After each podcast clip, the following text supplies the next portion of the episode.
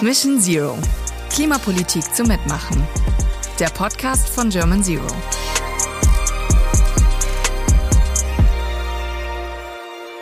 Ihr hört die allererste Folge von Mission Zero, dem Podcast von German Zero. Worum geht es hier?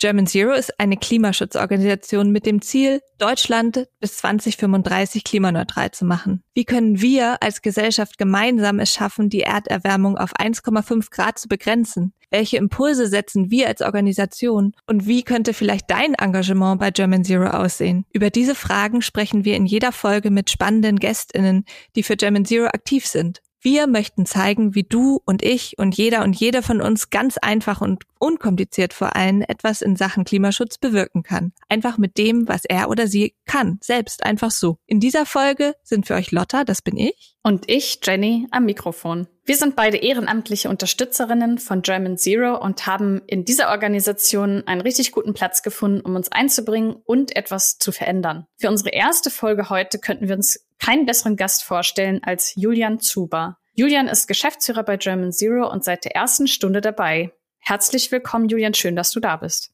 Vielen Dank, dass ich hier sein darf. Wie wir gehört haben, bist du Gründungsmitglied und äh, wie du uns im Vorgespräch erzählt hast, bringst du eine starke Motivation mit, denn du hast uns erzählt, dass du dir wünschst, dass deine Neffen auch in 40 Jahren noch eine gute Zeit auf dieser Erde haben werden. Und ich habe mich gefragt, war das vielleicht der Grund, der dich dazu gebracht hat, diese Arbeit zu machen? Also es ist ein total wichtiger Grund und der ist auch noch wichtiger geworden. Es war aber ein ziemlicher Zufall. Ich habe nämlich ironischerweise von German Zero über meine Chefin äh, erfahren. Und die hätte mir dieses Zettelchen da in die Hand gedrückt und gesagt, hey, hier soll so eine neue NGO gegründet werden, die brauchen Unterstützung und Rat. Hast du nicht Bock? Also ich war ja am Anfang auch Ehrenamtlicher für ein Jahr und äh, habe selber mitbekommen, wie cool das ist, sich irgendwo einzusetzen, wo es wo es wirkungsvoll ist und es ist so eine Power, die da entsteht, wenn Menschen einfach das Gefühl haben, dass sie sich mit ihren Stärken so einbringen können, dass es maximale Wirkung hat. Mhm. Und das erzeugt einfach eine wahnsinnige, wahnsinnig konstruktive Dynamik. Ja, das können Lotta und ich ja auch bestätigen. Unsere Arbeit zusammen im Hamburger Lokalteam hat uns ja auch zusammengebracht und das hat richtig, richtig Freude gemacht. Deswegen sind wir jetzt ja auch hier und machen den Podcast. Ja, ich glaube, das ist eins der wichtigsten Mittel gegen diese Klimaangst oder Ohnmacht, wenn man merkt, wenn man was tut, dann kann man auch was bewegen, auch wenn es noch so klein ist, aber es bewegt sich was. Und das ist wirklich ein gutes Gefühl. Okay, German Zero agiert ja seit 2019 schon ähm, sowohl auf Bundesebene als auch auf Ebene der Kommunen. Und auf beiden Ebenen sind ehrenamtliche Lokalteams unterwegs. Kannst du uns da mal ein bisschen mitnehmen und erzählen, wie das aussieht, was ihr macht, was ihr bewirkt? Wir äh, schaffen gemeinsam mit inzwischen über 90 Lokalteams dafür äh, eine Grundlage, dass Kommunen ähm, klimaneutral werden können bis spätestens 2035. Diese lokale Ebene ist das absolute Rückgrat, ähm, weil da der Druck entsteht und dort auch Selbstwirksamkeit ganz stark erlebt wird und ähm, man so auch seine eigene Heimat neu entdeckt. Wir führen aber gleichzeitig auch Politikgespräche auf Bundesebene, um eben unsere Inhalte in die Politik reinzubringen und so auch den Rahmen zu schaffen, damit Kommunen überhaupt klimaneutral werden können. Also eine riesige Debatte bei Berlin war ja, dass viele gesagt haben, ja, das geht ja gar nicht. Berlin kann ja gar nicht alleine klimaneutral mhm. werden. Mhm. Und das Tolle ist, das ist richtig, aber der Schluss ist ja, dass man dann eben auf allen Ebenen anpackt. Und tatsächlich werden wir Ende des äh, Monats auch offiziell Landesgruppen dazu bekommen, weil beispielsweise in Bayern, Baden-Württemberg, Niedersachsen und Hessen gründen sich auch Zero-Gruppen, äh, also Organisationen, auf ähm, Bundeslandebene, die die kommunale Vernetzung nochmal verstärken. Das heißt also, da kommt eine neue Ebene rein, die ganz wichtig ist. Also ein wichtiger Schwerpunkt für die nächsten Monate wird sein, dass wir dafür werben, auch auf Bundeslandebene, dass Klimaschutz zur kommunalen Pflichtaufgabe wird. Mhm. Okay, lass uns noch mal ganz kurz zu dem Thema Berlin zurückkommen und erklär mal kurz, was passiert ist für die ZuhörerInnen, die es vielleicht noch nicht wissen und was euer Beitrag war. Also es ist ein gutes Beispiel dafür, wie wir kommunale Teams unterstützen. Also äh, es gibt vor Ort ein, ein sehr, sehr großes kommunales Team. Die heißen manchmal zum Beispiel Mannheim Zero oder die heißen German Zero Hamburg. Also es ist ziemlich klar ersichtlich, dass die eine ähm, Organisation oder ein Team aus dem Zero-Universum sind. Aber es gibt genauso Organisationen, die ein ganz anderes Label haben, zum Beispiel in Berlin Klimaneustart. Ähm, das ist aber auch ein Klimaentscheid, weil am Schluss geht es ja nicht darum, dass man irgendwie überall seinen Stempel drauf tut, sondern dass wir Impact haben. Und was wir dort sehr viel gemacht haben, ist erstens Best Practices teilen, also was klappt in anderen Kommunen, was klappt nicht. Mhm. Äh, zweitens, wie schmeißt man eigentlich so einen Wahlkampf? Also wie organisiert man sich als Team, zum großen Teil im Ehrenamt, wenn es schnell gehen muss? Wie fundraist man? Also wir haben auch sehr viel unterstützt beim Fundraising für die ganzen Ausgaben, die notwendig sind für Plakate, für Werbung, äh, für die ganzen Texte und so weiter. Ein anderes wichtiges Thema ist politische Strategie. Also äh, wie geht man denn so ran an so einen Wahlkampf, äh, gerade dann, wenn man begrenzte Ressourcen hat und wenig Zeit? Und vor allen Dingen, was unser äh, Beitrag auch zunehmend sein wird, ist die Frage, erstens, wo stehen denn Kommunen gerade? Also Beispielsweise so Kommunen wie München, die sagen, ja, ja, wir machen das bis 2035. Und die Frage ist halt, ja, wo steht ihr eigentlich? Also Monitoring. Mhm. Und das zweite, der Weg Richtung Klimaneutralität, also die Umsetzung. Und sehr, sehr viel von dem, was German Zero macht und Local Zero als kommunales äh, Netzwerk, ist zu zeigen, wie der Weg Richtung Klimaneutralität auf kommunaler Ebene geht. Das ist unser Mehrwert. Das ist nichts, was wir irgendwie Leuten draufdrücken, sondern es ist immer ein Beratungsangebot für die Gruppen vor Ort, denn die wissen am besten, was sie brauchen. Das heißt, ihr habt eine, eine Ressource, worauf man dann als lokales Team zurückgreifen kann. Absolut. Also wir haben auch weitere ähm, Ressourcen, wenn man so möchte, die sind sowas wie Reichweite. Also wir nutzen auch unsere Kanäle, um dann Werbung zu machen. Manchmal vernetzen wir auch ähm, Klimaentscheide oder äh, Local Zero Gruppen mit Prominenten. Also wir haben ungefähr 80, 90 Promis, die uns unterstützen in verschiedenster Form. Und eine Art, wie wir da unterstützen können, ist eben auch denen ähm, vor Ort äh, äh, Leute zu geben, ähm, die sich äh, vor Ort einsetzen. Also was weiß ich, ob das jetzt in Dresden Olaf Schubert ist oder ob das in Hamburg Feline Roggern ist. Sind einfach immer teilweise auch äh, Promis, die einen lokalen Bezug haben. Und das ist eine Sache, mhm. die wir machen. Okay, Julian, dann würden wir gerne noch mal erfahren, was du denn glaubst, worin sich German Zero unterscheidet von vielen anderen NGOs. Also das ändert sich immer so ein bisschen äh, über die Zeit, aber ich glaube, es gibt so ein paar Konstanten. Und eine Konstante ist auf jeden Fall erstmal die, dass wir konstruktiv sind. Immer dann, wenn wir was kritisieren, haben wir einen Vorschlag. Und das ist richtig schwer. Und es nervt auch teilweise, weil wir uns immer wieder selbst fragen, okay, wir sind Teil des Problems und wir sind Teil der Lösung. Was ist die Lösung? Und das ziehen wir durch auf allen Ebenen. Wenn wir kritisieren, dass eine Kommune nicht rechtzeitig klimaneutral wird, dann haben wir einen Vorschlag, was sie tun müssen. Wenn wir äh, im Bundestag Krach machen, weil wir sagen, ihr solltet die Novellierung des EEGs so nicht beschließen, haben wir eine Vorlage, wie es zu beschließen wäre. Ähm, und das äh, haben wir bisher zu 100 Prozent durchgezogen und da bleiben wir uns auch treu. Das Zweite, glaube ich, ist, dass wir insgesamt ähm, wirklich nicht als links gelten. Also wir haben ein sehr, sehr hohes Forderungsniveau. Also wir haben ähm, das äh, gleiche Forderungsniveau wie Fridays for Future, aber wir haben trotzdem Anschluss zu allen demokratischen Parteien. Das heißt, äh, äh, der Mehrwert auch dessen, was wir tun, ist, dass wir wirklich überparteilich anschlussfähig sind und arbeiten und dadurch auch zum Beispiel sehr viele Unternehmen, äh, ähm, die progressiv sind, hinter uns haben und auch Gespräche führen, beispielsweise mit der Union, wo man immer auch individuell sagen kann, oh, ist das jetzt wirklich notwendig? Aber aus einer Impact-Sicht ist es halt total wichtig, dass wir alle demokratischen Parteien an Bord haben, weil Gegenwind gibt's genug. Und das Dritte ist aus meiner Sicht, dass wir systemisch an die Sache rangehen. Also wir haben einen Überblick und wir haben uns damals zum Ziel gesetzt, dass wir immer wieder top-down schauen, okay, was ist der größte, was ist die größte Wirkung? Also, welche Sektoren müssen wir wie angehen? Wie sind die Verhältnisse zwischen Sektoren? Wie sind die Verhältnisse zwischen Ebenen?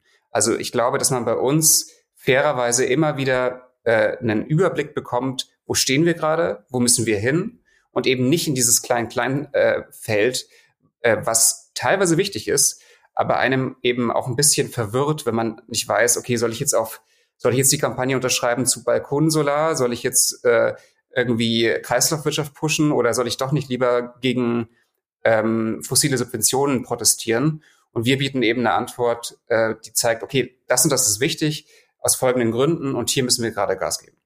Das klingt gut. Kannst du noch mal ganz kurz ähm, erklären, was du meinst mit Forderungsniveau? Also, das ist eigentlich ein furchtbares Wort, ne? Also mhm. Forderungsniveau.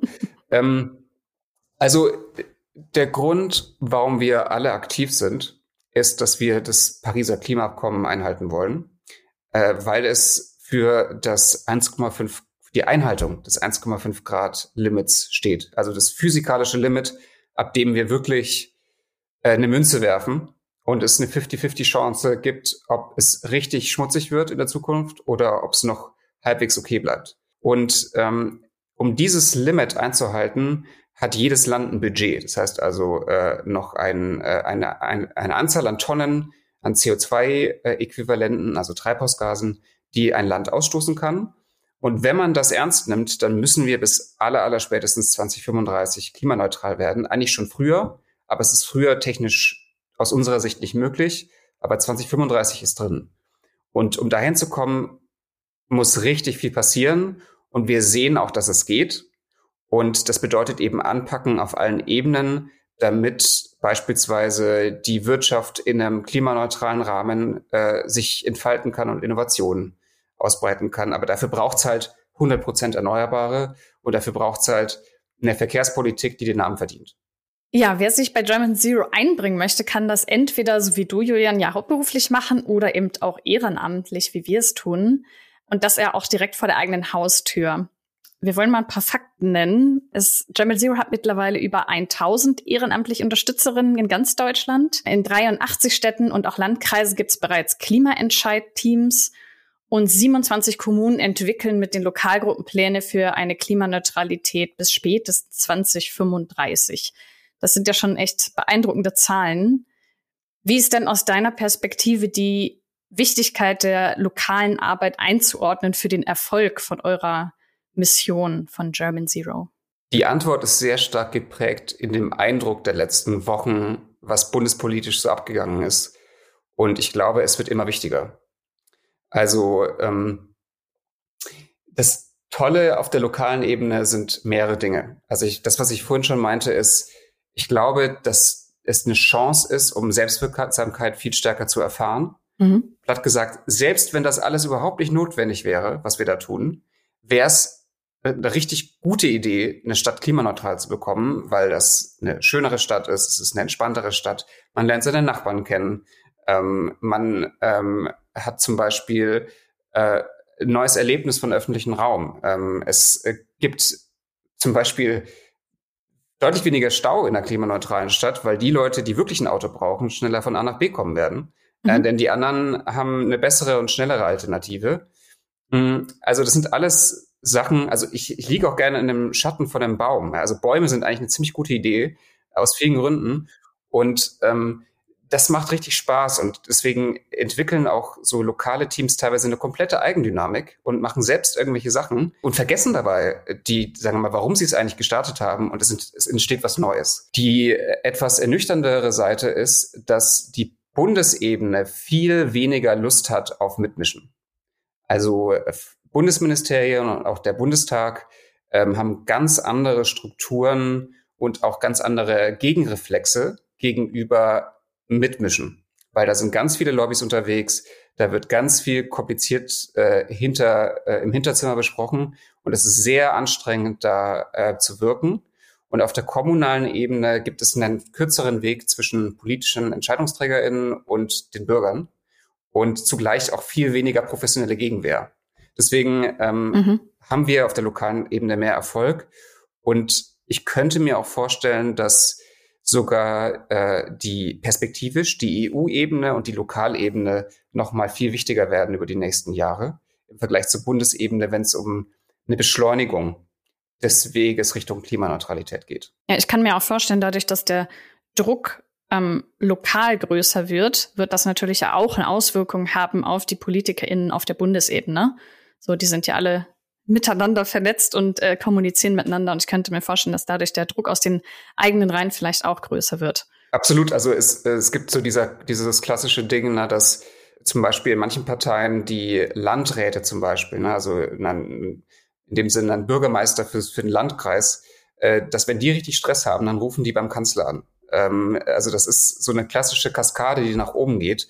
Und das Interessante ist ja auch in Deutschland, dass wir die Hälfte der Mandate äh, direkt vergeben. Und äh, wenn man sowas wie ein Klimaversprechen unterzeichnet und es gibt einen Klimaentscheid oder ein Local Zero Team vor Ort, das genau wissen will, welche Agenda man eigentlich als äh, Politikerin oder Politiker hat, ähm, dann werden die richtig gestresst, wenn es knapp wird. Das heißt also, da gibt es auch einen, einen wirklichen Hebel, ähm, wenn vor Ort äh, konstruktiv Druck gemacht wird. Mhm. Also um die Erderwärmung aufzuhalten und Verpflichtungen aus dem Pariser Klimaabkommen nachzukommen, braucht es eigentlich systemverändernde Ansätze, oder? Also Ansätze, die über das aktuelle Klein-Klein der Politik hinausgehen. Genau an diesen Ansätzen arbeitet ihr als German Zero auf Bundesebene. Und ich würde gerne von dir nochmal wissen, welche großen Hebel aus deiner Sicht bewegt werden müssten, um diese Klimaziele zu erreichen. Also wir haben ja das, das äh, 1,5 Grad Gesetzespaket entworfen, was ja diesen, diesen Rahmen aufzeigt. Und wir werden viel stärker nochmal in so eine Monitoring-Richtung gehen. Also in ein paar Monaten werden wir auch sehen, so äh, wo stehen wir gerade und wo geht's hin und welche Maßnahmen sind schon umgesetzt und welche noch nicht. Also erstmal sind schon die größten Hebel weiterhin im Energiebereich und im Bereich CO2-Bepreisung. Also wirklich äh, eine Mischung aus äh, Steuer, aber auch äh, Zertifikatehandel. Und da sind schon einige Sachen im letzten Jahr passiert, wo wir auch mitgemischt haben. Also äh, sowas wie die Verabschiedung und Verschärfung des Zertifikatehandels auf EU-Ebene ist ein wichtiger Schritt. Aber es reicht halt hinten und vorne noch nicht, weil da gibt's halt viel zu viel noch ähm, Fixpreise und äh, zu viele Zertifikate und äh, teilweise auch nicht äh, alles ist da drunter gefasst. Ähm, gleichzeitig äh, ist der Energiebereich zwar besser geworden, also wir haben einige Erfolge durchbekommen, was die Entbürokratisierung angeht äh, im Bereich Energie. Also es ist inzwischen viel leichter als Kommune ähm, eine Energiegemeinschaft zu gründen, aber es ist immer noch ziemlich kompliziert. Ich glaube aber, dass äh, im Energiebereich wir inzwischen die, die Dynamik angestoßen haben. Ich weiß nicht, ob ihr die Grafik kennt, dass inzwischen seit ein paar Tagen mehr Energie durch Solar produziert wird als durch Nuklear. Und die Kurve ist halt exponentiell. Also wir werden so einen Durchbruch haben an Solar und wir werden wahrscheinlich in ein paar Jahrzehnten Flatrates haben an Strom, so wie es ausschaut. Äh, das heißt also, dieses Ding hat eine Dynamik entwickelt, natürlich auch durch den russischen Angriffskrieg. Wo es gerade noch echt stockt, ist im Bereich äh, Verkehr und Gebäude. Da ist echt noch viel zu tun. Ähm, und im Bereich vernetztes äh, Denken. Also es gibt wahnsinnig viele Wechselwirkungen. Und Politik ist halt nicht so gestrickt, äh, im System zu denken, sondern die denken halt in Sektoren. Das mhm. ist ein Problem. Ähm, und da sehe ich die größte Herausforderung, dass wir nochmal äh, eine Initiative schaffen, überparteilich, die nochmal zeigt, äh, was sind so die großen Dinger, die es braucht. Also Stichwort sozialer Ausgleich, Abbau fossile Subventionen, aber auch so Dinge, die nicht so sichtbar sind, weil sie vielleicht nicht sexy sind und lange dauern. Beispielsweise die Wiedervernässung von Mooren, die wahnsinnig groß ist als, als Effekt. Aber bevor ich jetzt hier praktisch in so einen Fachsprech reinfalle, so, ähm, wir, wir haben so ein Klimanotstandspaket, was wir äh, kommunizieren. Also wir werden die nächsten Monate zeigen, so was sind die wichtigsten Maßnahmen, die es gibt und werden dafür mit Partnern mit sehr ungewöhnlichen Partnern teilweise zeigen, so warum das zu tun ist. Wir wissen, dass die, das Soziale wichtig ist beim Klimaschutz und bei der Klimaneutralität. Kannst du das noch ein bisschen ausführen, ähm, was genau du damit meinst und auch wie das gelingen kann? Also ich glaube, das Wichtigste ist, was es zu benennen gibt, ist, der einzige Grund, warum wir sozialen Ausgleich brauchen derzeit, ist der, dass wir in der fossilen äh, Gesellschaft stecken. Es wird niemals die Aussage geben, wir müssen 200 Milliarden Euro in die Hand nehmen, weil irgendwie die Preise von Solarstrom äh, sich verfünffacht haben. Es wird nie passieren. Der Grund, warum wir so viel Geld äh, in, Sub äh, in Subventionen stecken müssen, ist, damit Menschen mit geringeren Haushaltseinkommen eben nicht äh, finanzielle Probleme bekommen, ist, weil sie eine Gasheizung haben, weil sie eine Ölheizung haben, weil sie einen Verbrenner haben. Das heißt, die soziale Frage stellt sich nur wegen dem Schlamassel, in dem wir uns befinden. Die Frage ist also auf der einen Seite, äh, wie schafft man es, ähm, Menschen zu begleiten beim bei wichtigen Infrastrukturausgaben. Äh, also beispielsweise das Teure ist eine neue ähm, eine neue Dämmung ins Haus zu bekommen oder eine Wärmepumpe. Das ist echt teuer teilweise. Es ist auch teuer, äh, ein neues Auto äh, zu kaufen, wenn jemand eins braucht. Es gibt ja viele Leute auf dem Land, die haben keine gute Anwendung an Öffis, noch nicht. Ähm, manche werden es auch nie bekommen. Also es wird Autos geben, auch in Zukunft, halt viel weniger. Mhm. Und da braucht es Anschubinvestitionen, äh, solange äh, die Technologien äh, noch so teuer sind. Also beispielsweise werden wir in fünf Jahren viel günstigere Wärmepumpen haben als jetzt. Wir werden auch viel günstigere E-Autos haben. Aber im Moment ist es zu teuer. Und deswegen braucht es hier ähm, Subventionen. Es, das ist zum Beispiel ein Element, wo, wo einfach sozialer Ausgleich so wichtig ist. Und vielleicht ein, ein letztes Beispiel. Ähm, wenn jemand ähm, zum Beispiel äh, Eigentümer ist von dem Haus, heißt es ja nicht, dass die Person total reich ist. Das heißt also, wenn man Auflagen hat für Personen, die Eigentümer von einem alten Haus sind, dann muss man sich schon auch gut durchrechnen können, ähm, ist, ist das sozial verträglich, wie das, äh, wie die Maßnahme strukturiert ist. Und das durchzudenken ist total wichtig. Oder wie man den Zertifikatehandel dann umrechnen kann, sozusagen wieder auf die Personen zurück und solche Dinge. Genau, also die, vielen Dank für den, für den Hinweis, also gerade für, die, für das Thema äh, Klimaprämie zum Beispiel. Ah ja, genau, total, das Wort fehlte mir. genau, also was eine total kluge Idee ist, weil sie eben Leute belohnt mit niedrigeren Haushaltseinkommen. Also ähm, ich habe im Zweifel einen viel höheren CO2-Abdruck, äh, weil ich zum Beispiel mehr unterwegs bin ähm, und äh, auch eher ähm, mehr konsumiere als Leute, die sehr, sehr wenig Geld haben. Also die Idee von, ne, dass äh, äh, dass jetzt irgendwie das gleich verteilt ist, ist einfach Quatsch. Es gibt Leute, die emittieren mhm. deutlich mehr. Und das Charmante ist, dass mit einer CO2-Bepreisung man das Geld einsammeln kann, diese vielen Milliarden, und die dann ausschüttet pro Kopf, und zwar äh, zum gleichen Betrag. Und das Tolle ist, dass dann Leute, die niedrigere Haushaltseinkommen haben, davon sogar profitieren, weil eben die Prämie höher ist als das, was sie äh, an, an, ich nenne es jetzt mal, CO2-Konsumsteuer zahlen. Und damit gibt es sogar eine Umverteilung von oben nach unten mit einem gut designten äh, Prinzip einer Klimaprämie. Da müssen wir definitiv hin, weil das wird eine große Aufgabe, das umzustrukturieren. Da hast du recht. Ich wollte noch mal darauf zurückkommen. Wir haben jetzt gehört, man kann sich lokal einbringen und auf Bundesebene. Und wir haben gesehen an dir hauptberuflich oder an uns äh, ehrenamtlich. Und wir haben also über viele Möglichkeiten gehört, wie man sich bei German Zero einbringen kann. Aber worüber wir noch nicht gesprochen haben, sind Spenden. Mhm. Weil Spenden sind ja ein großer Teil, die die Arbeit für German Zero möglich machen. Und Transparenz ist ja auch immer wieder ein großes Thema. Und deshalb wollten wir dich nochmal fragen, ob du nochmal erläutern magst, was mit den Spenden passiert, die zu German Zero kommen? Sehr wichtiges Thema. Äh, wir sind in dem Sinn ein politisches Startup ohne Geschäftsmodell, weil wir Gemeingüter herstellen. Äh, das heißt, wir verkaufen Sachen nicht. Und damit brauchen wir eben Spenden äh, was gar nicht so einfach ist, weil es eben immer privates Geld ist in der Regel und Transparenz ist uns super wichtig. Deswegen haben wir erstmal drei Sachen gemacht. Also erstmal, wir haben eine ethische Richtlinie, die ist online und die hat ziemlich viele Zähne. Also die macht uns es nicht leicht, weil wir von ganz vielen Organisationen auch gar keine Gelder annehmen. Wir haben praktisch den Anspruch, dass nicht nur wir zeigen, was wir mit den Geldern machen, sondern auch zeigen, von wem wir Gelder annehmen und von wem nicht. Äh, das zweite ist, dass wir äh, eben unsere ganzen Jahresabschlüsse online stellen. Also wir zeigen praktisch, wie verwenden wir Gelder.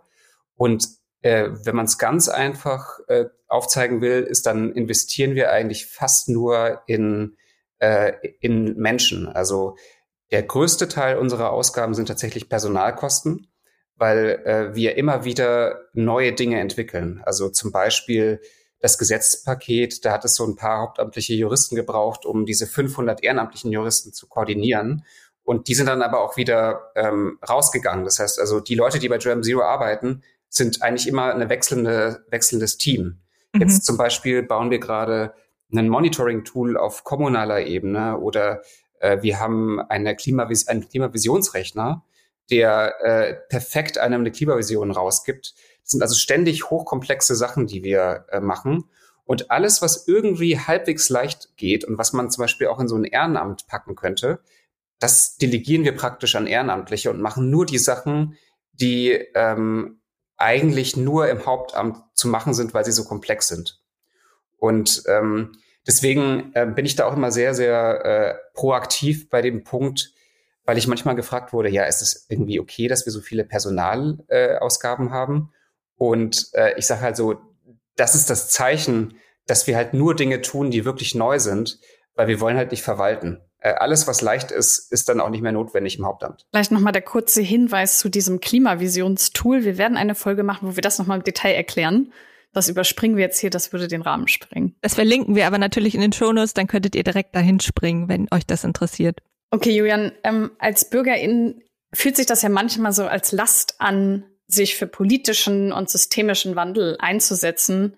Besonders Klimaschutz ist ein Thema, was in dem öffentlichen Diskurs ja nicht immer auf Begeisterung stößt. Und was glaubst du denn, was wir tun können oder wo die Ursache auch liegt bei der Klimamüdigkeit, so nennen wir es jetzt mal in Anführungszeichen, ähm, in der Gesellschaft? Also zum einen, woher glaubst du, kommt es und was könnten wir tun? Also es ist so, also Klimakrise ist ja vom System her alles das, was erstmal ätzend ist. Ja, es ist eine Aufgabe, mhm. die kann man nicht alleine lösen. Äh, egal, was du tust, wir sind viel zu spät dran.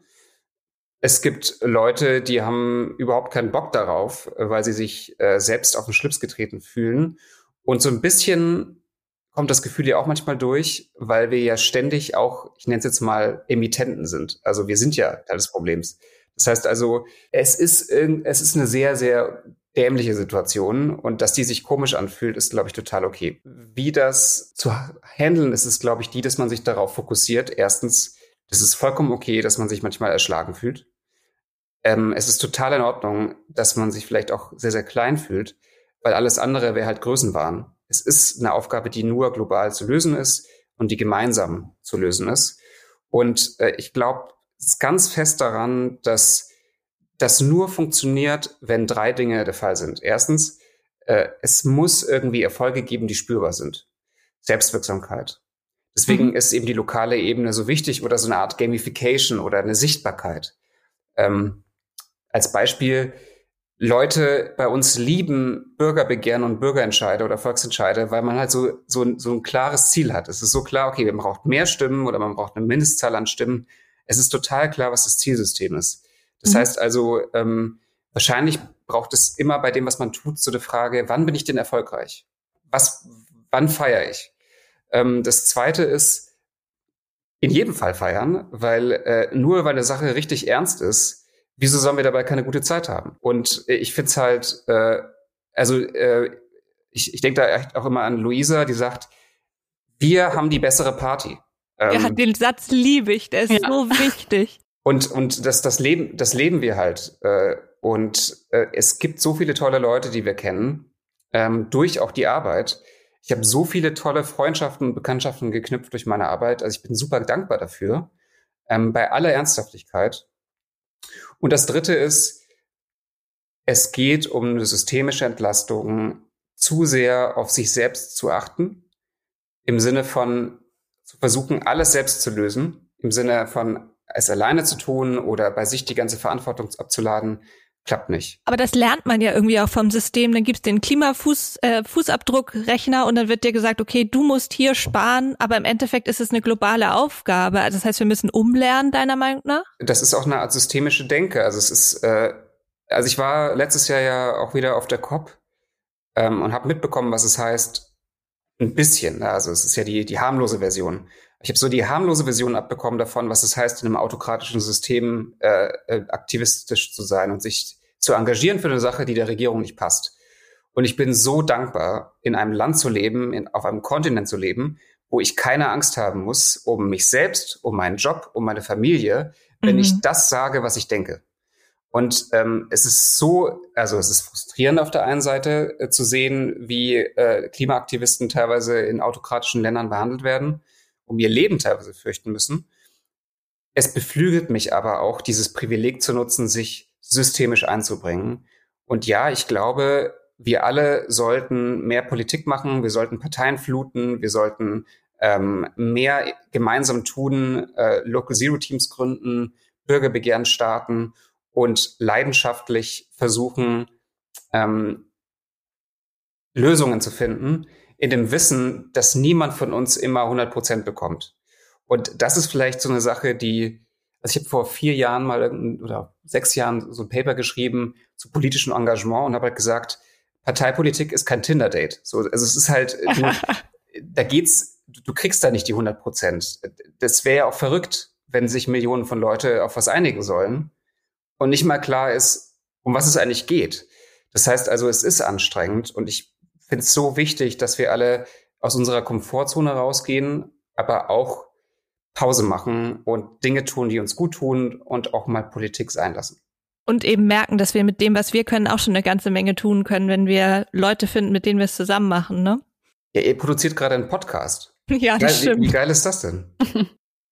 Das stimmt in der Tat. Hätte ich nie gedacht, dass ich das mal mache. Ich hätte auch nie gedacht, dass ich wirklich mit meiner Tätigkeit was zum Klimaschutz beitragen kann. Aber tatsächlich, selbst wenn man Designerin ist, kann man irgendwas tun. Und das, ähm, das hat mir wirklich sehr geholfen, weil ich auch eine Phase hatte, wo ich dachte, boah, ich weiß echt nicht, wie das hier weitergehen soll. Du hast ja gerade schon gesagt, ja, vielleicht braucht es uns 2035 nicht mehr oder ein bisschen früher.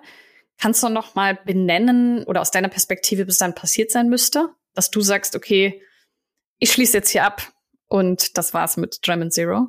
Also, warum wir das ja alles machen, ist äh, Emiss Reduktion von CO2-Emissionen und das ist der Deal. Also wie auch immer, die Emissionen äh, werden runtergehen und äh, wie wir da hinkommen, ist, ist erstmal äh, zweitrangig. Was wir inzwischen geschafft haben, ist zu zeigen, was relativ genau passieren muss.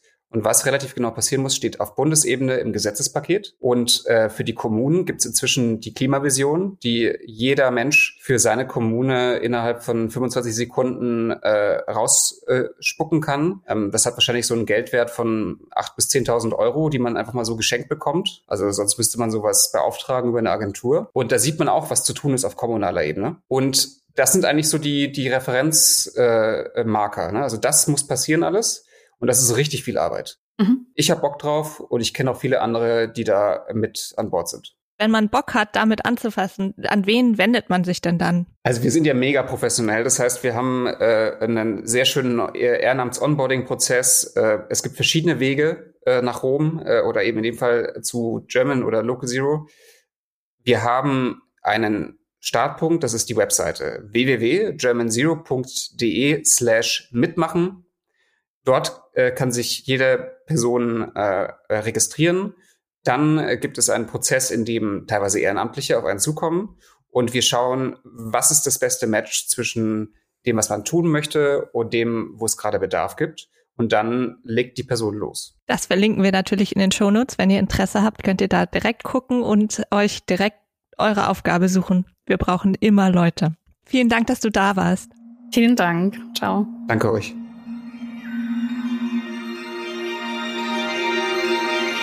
Dieser Podcast wurde ehrenamtlich produziert von Lisbeth Serafin, Jennifer Reit, Jule Weigele und Lotta Meyer im Auftrag von German Zero Deutschland und in Zusammenarbeit mit Verstärker Hamburg. Executive Producer Julia Pieper. Schnitt und Postproduktion Tjauren Dietzke. Musik Peter Müßig. Sprecherin Ann Eckert. Danke auch an Johannes Lai, Ina Krings sowie allen Mitwirkenden aus unserem Diversitätsbeirat.